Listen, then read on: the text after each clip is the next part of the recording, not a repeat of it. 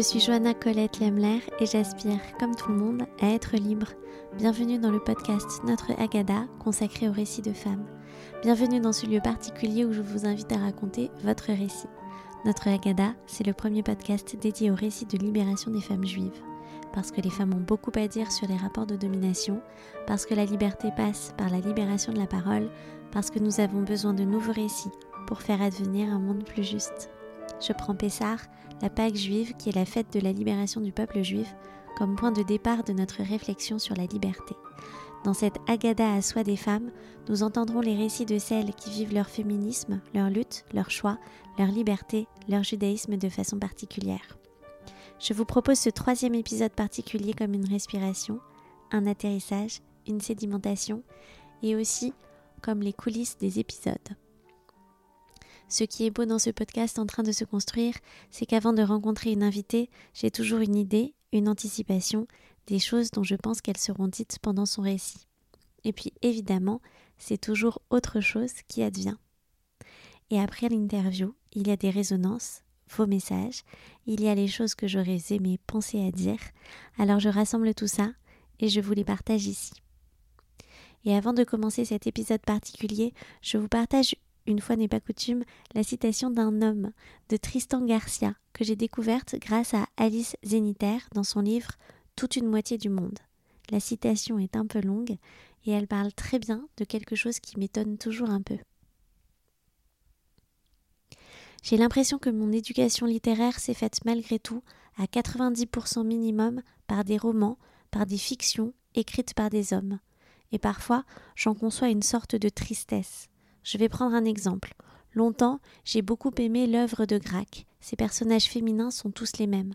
Ce sont des femmes un peu lunaires, inaccessibles, avec une sorte de chair opaque sous laquelle le narrateur n'arrive jamais à pénétrer, qui sont toujours un peu animales et instinctives, alors que le narrateur, évidemment, est trop cérébral, rationalise, et le personnage féminin avec lequel parfois il couche lui échappe toujours comme une sorte d'animal sauvage qui va repartir dans le domaine de l'instinct et de l'intuitif. Et au bout d'un moment, je me suis dit mince, c'est quand même triste pour toutes ces générations d'hommes qui ont écrit leur incapacité à produire des personnages féminins qui soient autre chose que leur propre fantasme.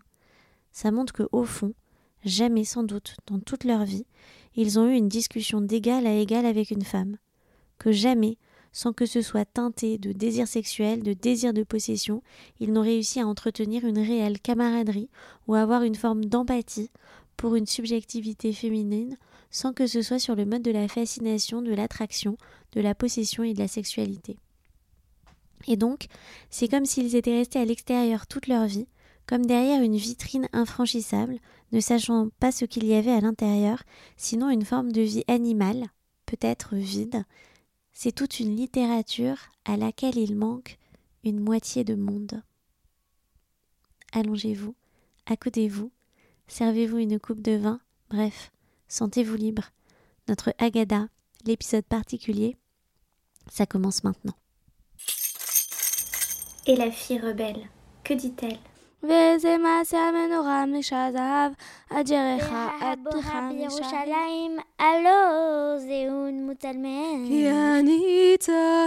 Quiconque a faim vienne et mange. Nous avons le devoir de nous entretenir de la sortie d'Égypte. Nous sommes les femmes qui posons les questions. J'enregistre cet épisode complètement horrifié de l'état du monde et j'espère que, où que vous soyez, vous parvenez à trouver de la sérénité, de la douceur, de la raison, de l'amour, de l'espoir. Et je prie pour que par nos actions et nos mérites advienne ce que l'on appelle en hébreu tikkun olam, une réparation du monde. Le thème que je voudrais explorer avec vous aujourd'hui est un thème à la croisée des sorcières et des sages-femmes et des jeux de pouvoir, qu'ils soient magiques ou politiques. C'est un très vaste sujet que celui des sorcières, sujet qui a fait couler beaucoup d'encre et qui bénéficie d'une littérature immense et dont se sont saisis assez récemment les féministes, notamment avec le célèbre slogan que l'on a vu fleurir dans de nombreuses manifestations pour les droits des femmes Nous sommes les petites filles des sorcières que vous n'avez pas pu brûler. Ce qui m'intéresse ici, c'est particulièrement ce qui se joue dans la figure de la sorcière, objet de rejet, de haine et figure d'empouvoirment. Les sorcières modernes revendiquent leur pouvoir de création, du prendre soin, de relation avec la nature et de contradiction de l'ordre établi.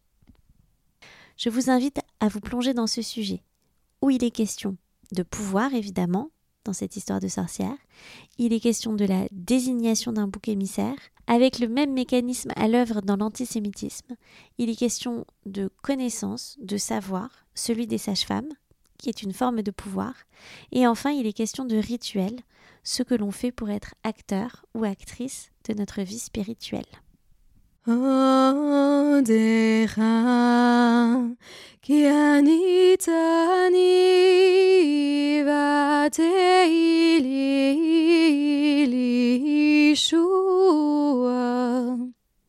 Du XVe au XVIIe siècle, les femmes ont été la cible d'une véritable chasse. Je dis les femmes parce que dans la grande majorité des cas, être femme suffisait à être accusée de sorcellerie, les autres chefs d'accusation étant à peu près tout et son contraire.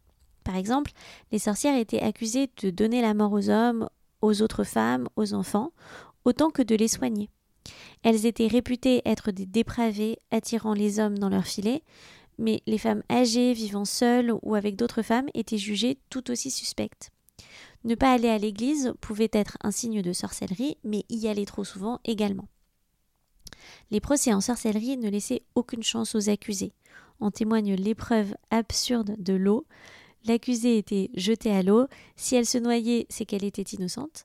Si elle flottait ou nageait, alors c'est qu'elle était coupable et il fallait l'exécuter.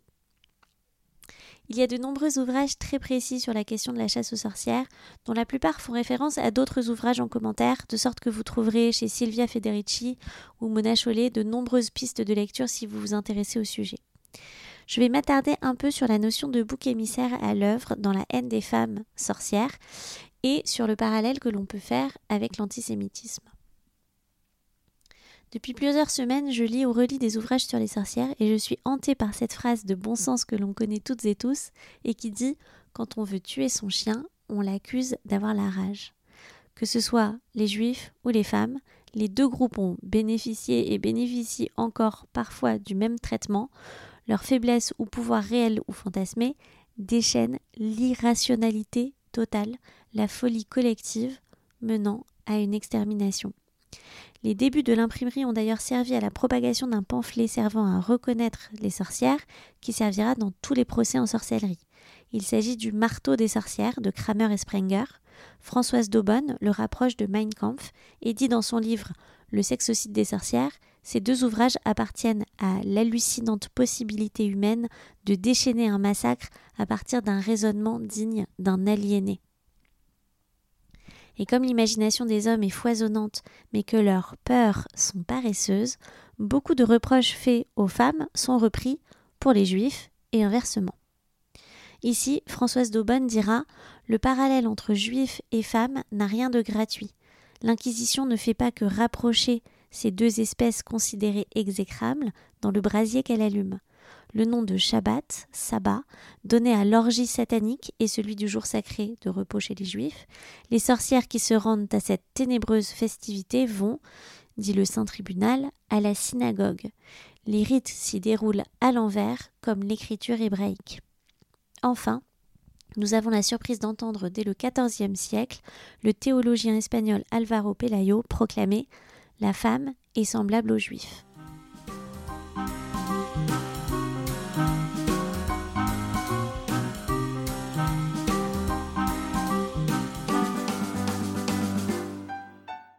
Même analyse chez Silvia Federici dans Le Caliban et la sorcière, qui ajoute En tant qu'hérétiques et propagateurs de la sagesse arabe, les juifs étaient perçus comme des magiciens, des empoisonneurs s'adonnant au culte du diable. Les portraits de juifs les représentant comme des êtres diaboliques contribuèrent au mythe autour de la circoncision, selon lesquels les juifs pratiquaient le meurtre rituel des enfants. C'est également ce que dira Anna Klarsfeld dans son récit en reprenant un développement de Delphine Orviller. Dans son ouvrage qui s'appelle Réflexion sur la question antisémite, elle consacre tout un chapitre au lien entre antisémitisme et misogynie et au fait que il y a tout un discours antisémite qui associe l'homme juif à la femme. Qui, voilà, par exemple, elle évoque le fait que Léon Blum était traité de femmelette, d'hystérique, donc de, avec toute une, imagerie misogyne en fait, que les hommes juifs étaient qu'il y avait des légendes qui circulaient au Moyen Âge notamment, mais jusqu'à assez tard, en fait, sur le fait que les hommes juifs auraient leurs règles. Donc il y a une féminisation de, des hommes juifs dans l'imaginaire antisémite qu'elle décrit de façon que j'ai trouvé très intéressante. Myriam Levin dira également c'est toute la question de, du dominant-dominé, de, des rapports de force, des rapports de pouvoir. Et bien sûr, les caricatures des sorcières et des juifs sont très proches. Alix Paré raconte la naissance de la représentation de la sorcière dans l'histoire de l'art dans son livre Sorcière et elle dit Au XIVe siècle notamment, il y a la fin de la guerre de Cent Ans, la peste, les famines, de mauvaises récoltes, donc on cherche un bouc émissaire et il va y avoir ce développement de la figure de la sorcière qui va cristalliser les angoisses. On pense que la voisine a peut-être pactisé avec le diable. Cela explique alors beaucoup de misère.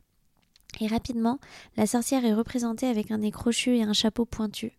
Les juifs du Moyen Âge sont considérés comme des hérétiques et on va emprunter aux caricatures certains traits comme le nez crochu pour développer l'iconographie de la sorcière. À certaines époques, les juifs sont également contraints à porter un chapeau pointu pour être reconnus et ce chapeau pointu revient régulièrement chez les sorcières. La logique du bouc émissaire comme cause de tous les malheurs du monde contre lequel il faudrait donc se défendre apparaît clairement dans le cas de l'invention de la sorcière et la haine du juif. Il s'agit dans les deux cas de la construction d'un autre responsable de tous les maux. Le proverbe populaire disant qu'il n'y a pas de fumée sans feu est totalement contredit et mis à mal. Si il y a un écran de fumée aveuglant tout le monde, jouant sur la peur, il y a une terrible propagande justifiant les crimes les plus abjects, le passage à l'acte. Il y a autre chose qui m'intéresse ici. Ce que Silvia Federici met plus particulièrement en lumière, c'est qu'il y a une claire volonté d'asservissement de la classe des femmes une littérale mise en esclavage. Ce n'est pas que de la haine ou de la peur, c'est le contrôle de leur corps, de leur intimité, de leur sexualité, de leur savoir, qu'elle englobe dans la notion d'accumulation primitive du capital élaborée par Marx. J'ouvre une toute petite parenthèse, cette accumulation primitive du capital est une théorie économique selon laquelle la révolution industrielle a été rendue possible par l'accumulation de capital dans le temps, assurant des capacités d'investissement aux capitalistes. Donc cette accumulation chez Marx est essentiellement une accumulation de terre, de temps et de travail. Federici avance que dans cette accumulation primitive, il y a d'abord les femmes et leur corps qui permettent, en faisant des enfants, la reproduction de la force de travail gratuitement. Dès que l'intimité des femmes va à l'encontre de la reproduction de la force de travail, c'est-à-dire la création d'êtres humains capables de travailler, avec une contraception, avec des avortements, avec une sexualité libre, alors elle est pointée du doigt. Du coup, ce n'est pas étonnant que les sages-femmes et autres soignantes ou savantes aient été désignées sorcières. La question des sages-femmes entre en jeu ici également dans un rapport de domination, le savoir étant le pouvoir. Françoise Daubonne explique Le grief spécial fait aux physiciennes au moment où l'on s'inquiéta de les voir si nombreuses concerne le problème de l'avortement. Cette nouvelle accusation sera largement reprise au procès des sorcières à partir du XVe siècle. On peut voir ça aussi très bien dans euh, une BD qui s'appelle Le mot en A, une histoire mondiale de l'avortement. Elisabeth Casillas et Igina Garey mettent en scène Thomas Jefferson, président des États-Unis, et par ailleurs propriétaire de 600 esclaves. Il avait estimé qu'une femme qui a un enfant tous les deux ans est plus rentable que le meilleur homme de l'exploitation, ce qu'elle produit augmente le capital. Je peux vous recommander également sur ce thème le texte The Traffic in Women, Notes on the Political Economy of Sex de Gail Rubin, qui montre que cette reproduction de la force du travail est l'angle mort du marxisme. Sauf que, dans le cas de Thomas Jefferson, cet élevage d'esclaves, entre n'a pas fonctionné. Et pour cause. Qui a envie de faire des enfants dans de telles conditions? Toni Morrison, dans Beloved, évoque cette question du non-désir d'enfant et encore moins de petites filles qui seraient seulement la reproduction d'esclaves au service des hommes blancs. L'héroïne, Seth, tue son bébé justement pour la soustraire à une vie d'esclave sans espoir. J'ouvre alors une parenthèse sur le désir d'enfant ou le non-désir d'enfant en esclavage, que l'on peut élargir à d'autres formes de domination, qui reste un débat très actuel dans notre société instable et incertaine, mise à mal par le désastre écologique. Et donc, ce truc du désir d'enfant ou non apparaît dans l'Exode, dans l'épisode connu de Myriam qui convainc son père de continuer à faire des enfants, malgré le décret de Pharaon qui ordonne la mort des premiers-nés. Et on voit que les Hébreuses continuent d'enfanter dans un élan de vie formidable et je dois dire un peu incompréhensible. Il y a là à la fois l'espoir insufflé par Myriam qu'un bébé-fille peut sauver un peuple de l'esclavage, ce qu'elle fera, et à la fois le rôle des sages-femmes en position de désobéissance civile pour échapper, quoi qu'il arrive, et grâce à leur connaissance, au contrôle de l'intimité et des corps des femmes. Alors pourquoi la sorcière? On va peut-être reprendre, oui, bien sûr, ont été des sages-femmes, etc. Et de tout temps, elles ont été exterminées. Ça continue d'ailleurs dans certaines parties du monde aujourd'hui. Euh, et même si elles ne sont pas exterminées, on s'arrange pour les faire taire. Euh, voilà. Euh, ou de les faire non exister sur un plan civil. Voilà. Bon, une fois qu'on a dit ça, qu'est-ce qu'une sorcière?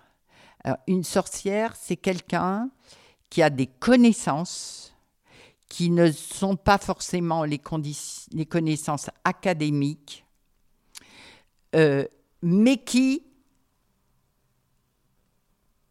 fait évoluer ses connaissances en fonction de chaque personne et qui donne dans ses connaissances, pour les faire évoluer, pour les dynamiser, une grande part à l'intuition.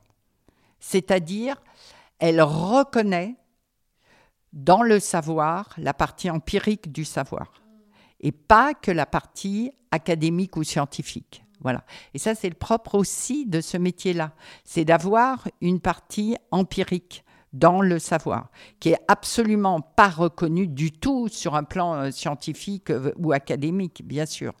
Or, or moi, je sais que ce savoir-là sauve des vies. Quand Chantal dit des connaissances non académiques, ça veut donc dire qu'il échapperait également à la médecine comme science noble, enseignée à la faculté, bref, une affaire d'hommes et pas de femmes, qui de plus œuvraient pour les classes populaires. Et j'y revois ici les allers-retours dont parlait Chantal entre l'intime et le collectif, comme si le rôle ultime de la sage-femme était d'être capable de comprendre de quoi il s'agit là.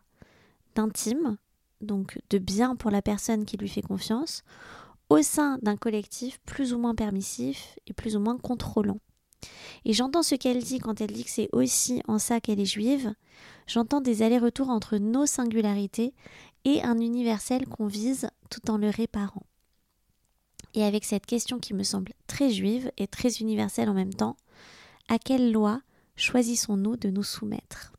Et c'est mon cœur, ou bien le leur, celle qui attend sur le port, celle des monuments aux morts, celle qui danse et qui en meurt, fille bitume ou fille fleur.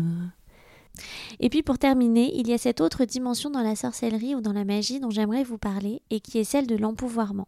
Comme je vous disais au début, pouvoir de création, du prendre soin, de relation avec la nature et de contradiction de l'ordre établi.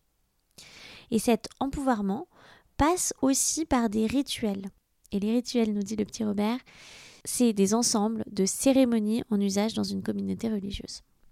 J'en profite pour faire un coucou à ma fille Aura et à tous et toutes les fans d'Harry Potter. Et oui, les pouvoirs magiques sont des pouvoirs qui peuvent effrayer autant que faire rêver, inspirer, empouvoirer.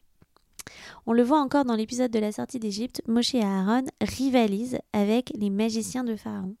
Et plusieurs féministes se disent sorcières comme notamment Starwalk aux États-Unis, fille d'immigrés russes juifs.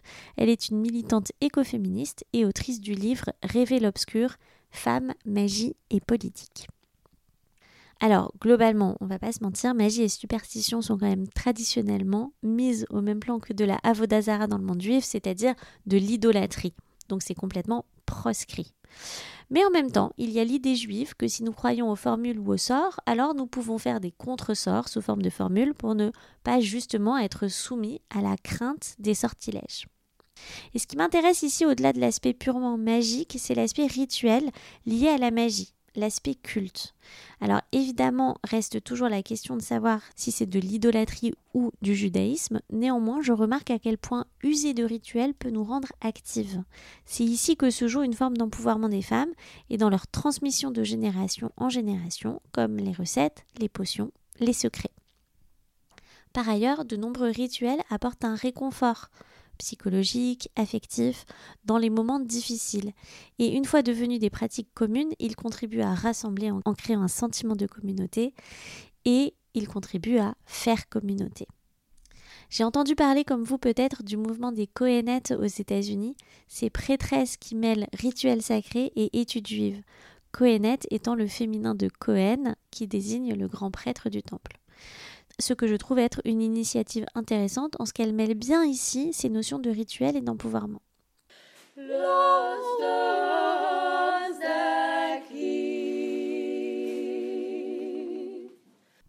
Et pour terminer sur cette histoire de rituel, j'ai envie de vous partager l'expérience de ma rencontre avec Sonia Lipsic à Paris pour l'interviewer.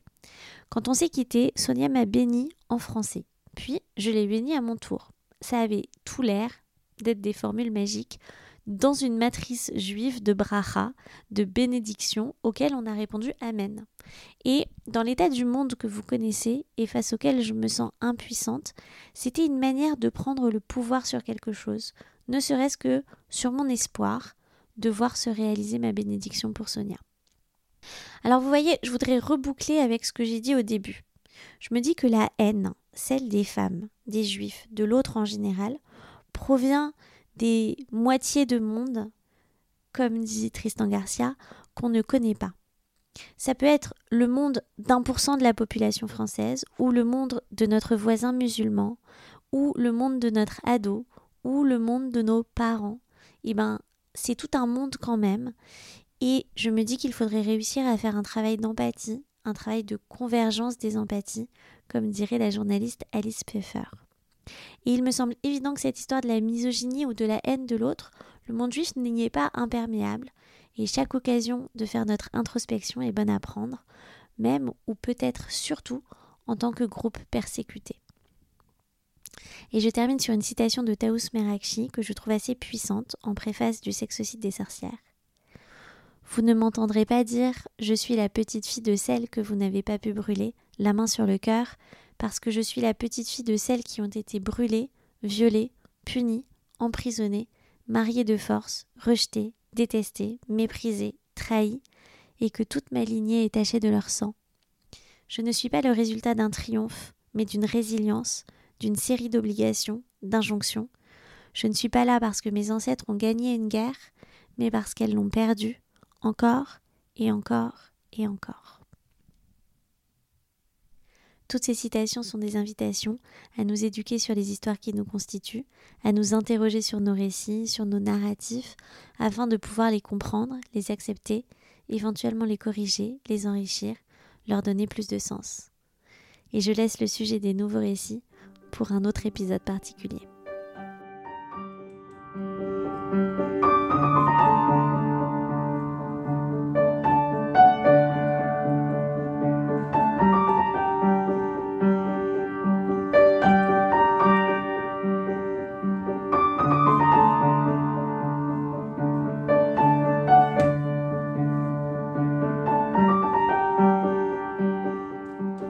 D'écouter notre Agada Récit de femmes. Si ce programme vous intéresse, vous pouvez vous abonner au podcast Notre Agada pour être notifié de la sortie de nouveaux épisodes. La meilleure façon de me soutenir, c'est d'en parler à vos proches et à vos amis et de partager le lien. Vous pouvez également me laisser des messages et des commentaires et suivre le compte Instagram Notre Agada Récit de femmes. Merci et à bientôt.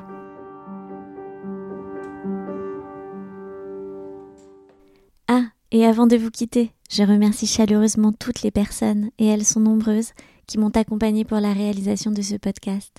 Un grand merci à Clara Lemler pour les voix, Marion Bellal pour le montage et à Élise Le Marié pour la musique. Rendez-vous dans quelques jours pour le prochain épisode.